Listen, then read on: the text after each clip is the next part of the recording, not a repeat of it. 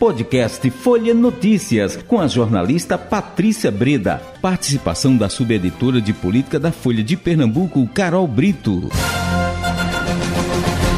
Quarta-feira, 21 de setembro de 2022. Tem início mais uma edição do podcast Folha Notícias, direto da redação integrada Folha de Pernambuco. Sou Patrícia Breda. A gente segue falando em política com ela, Carol Brito, subeditora de política do Folha de Pernambuco. Oi, Carol! E aí eu já começo perguntando para você, Carol.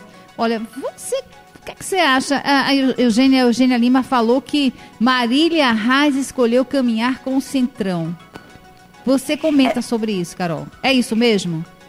Pois é, Patrícia. Esse é um discurso que, inclusive, está até alinhado com a campanha do PSB, da Frente Popular, né, que tem como candidato Danilo Cabral. Ele, de vez em quando, está tentando aí é, associar a candidatura de Marília Reis ao Centrão, né?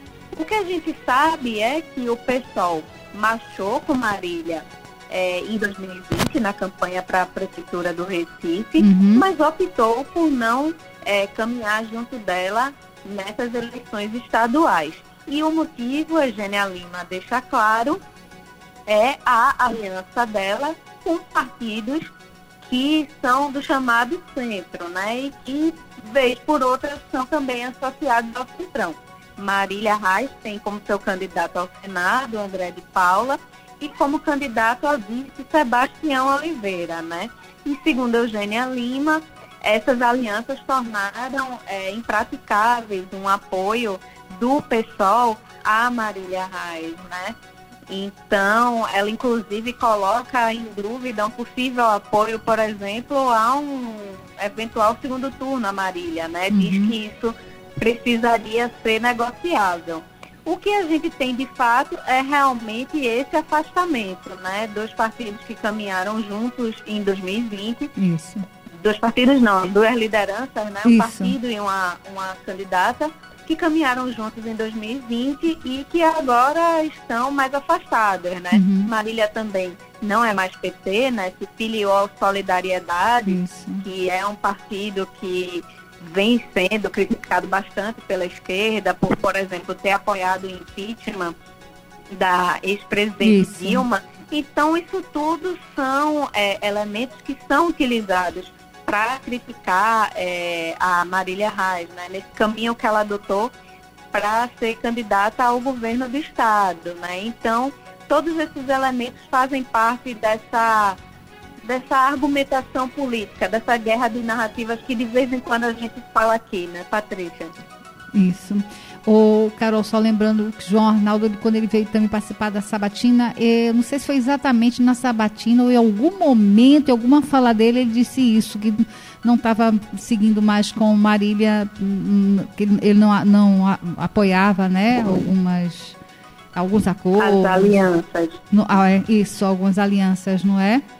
Pois é, e no caso do João Arnaldo, né, Patrícia, é ainda mais emblemático, porque ele foi o candidato hum. a vice de Marília Reis Isso. na disputa pela prefeitura do Recife, né? Uhum. Então a gente vê aí um rompimento ainda mais é, explícito, né? Mas essa questão é, do projeto de Marília Reis ela acabou adotando, optando mais pela questão da estrutura, né? Uhum. Quando ela sai do PT e vai para o Solidariedade, que é um partido menor, ela precisava do apoio de siglas que dessem a ela uma robustez para ser candidata ao governo do estado, né? Para ter mais tempo de guia, para ter mais fundo eleitoral.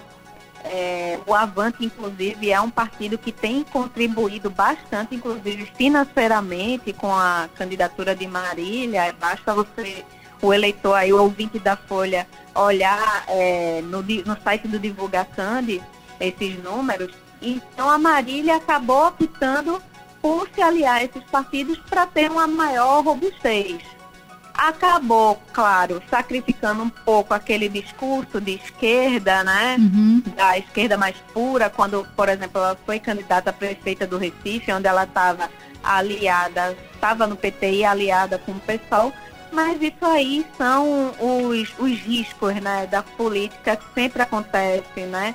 Uhum. Dentro dessas composições, dessas negociatas, e que, claro, o eleitor olha, principalmente o eleitor mais de esquerda, com um pouco mais de desconfiança, né? Uhum. É, é isso. O Carol, é, vamos, vamos seguir, vamos falar agora sobre é, o Lula, o candidato, ele não vem mais para o Nordeste no primeiro turno, é isso? Pois é, Patrícia.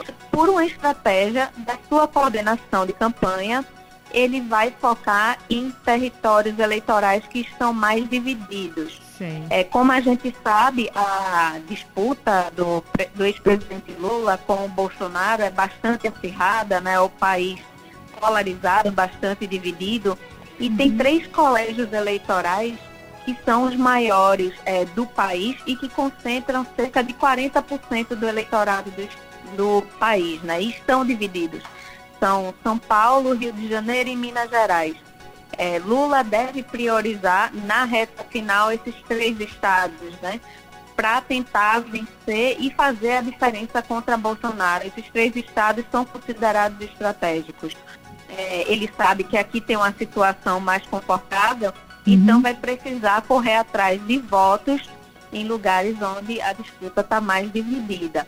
Além disso, Patrícia, é bom é, lembrar que o ex-presidente Lula é, já decidiu que deve participar do debate da Globo, também deve participar do, de uma entrevista no programa do Ratinho.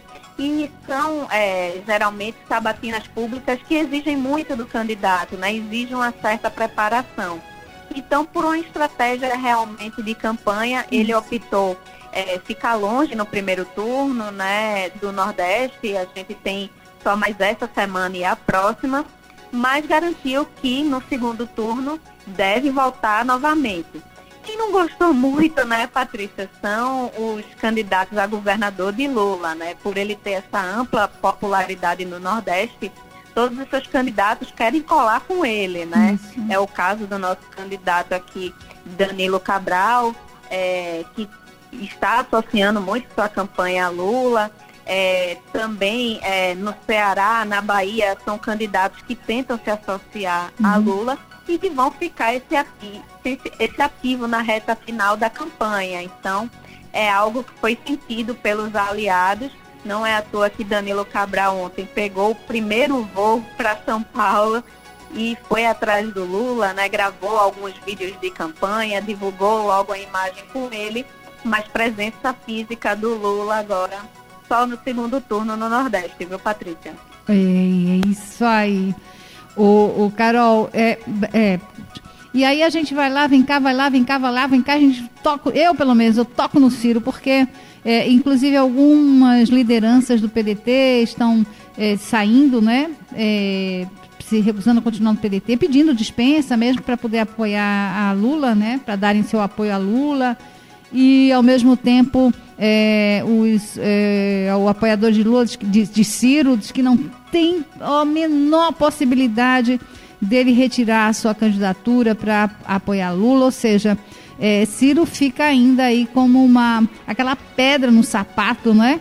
A gente vê aqueles discursos aloprados também de Ciro Gomes, mas faz a diferença, né, Carol? O apoio é, dele. É a estratégia do PT do voto útil nesse primeiro turno, né? Lula ainda aposta nessa tentativa de vencer no primeiro turno, né? E o discurso do PT é bastante nesse sentido, né? De tentar desidratar a candidatura de Ciro e Tebet para tentar é, vencer o bolsonarismo logo no primeiro turno. Esse é um discurso é, que o PT está adotando fortemente é, nessa reta final de campanha que vem desagradando bastante o Ciro Gomes, tanto é que ele vem subindo no tom em todas as suas entrevistas, né, atacando o PT cada vez com mais força mas é, são as estratégias de campanha nessa reta final mesmo, né, Patrícia? Que muitas uhum. vezes adotam mais o pragmatismo político, né? Do que qualquer outra coisa. É, não é diferente com o Lula e também não é diferente com o Ciro Gomes. Agora, cada um também colhe os efeitos colaterais dessa estratégia, né? Tanto é que o Ciro vem sendo bastante criticado pelo eleitorado de esquerda por conta é, dessas críticas fortes que ele vem fazendo. Mas vamos ver aí nas urnas quem é que acertou, quem é que errou nessa estratégia, né? Isso. No, esse domingo Isso. outro já está perto, Patrícia, então vamos apertar os cintos e a campanha já está chegando aí na reta final e vamos saber finalmente é, qual vai ser a vontade do eleitor brasileiro, né? É isso. Então, Carol, obrigada pela sua participação aqui com a gente. Boa tarde, até amanhã. Eu que agradeço, Patrícia, e até amanhã.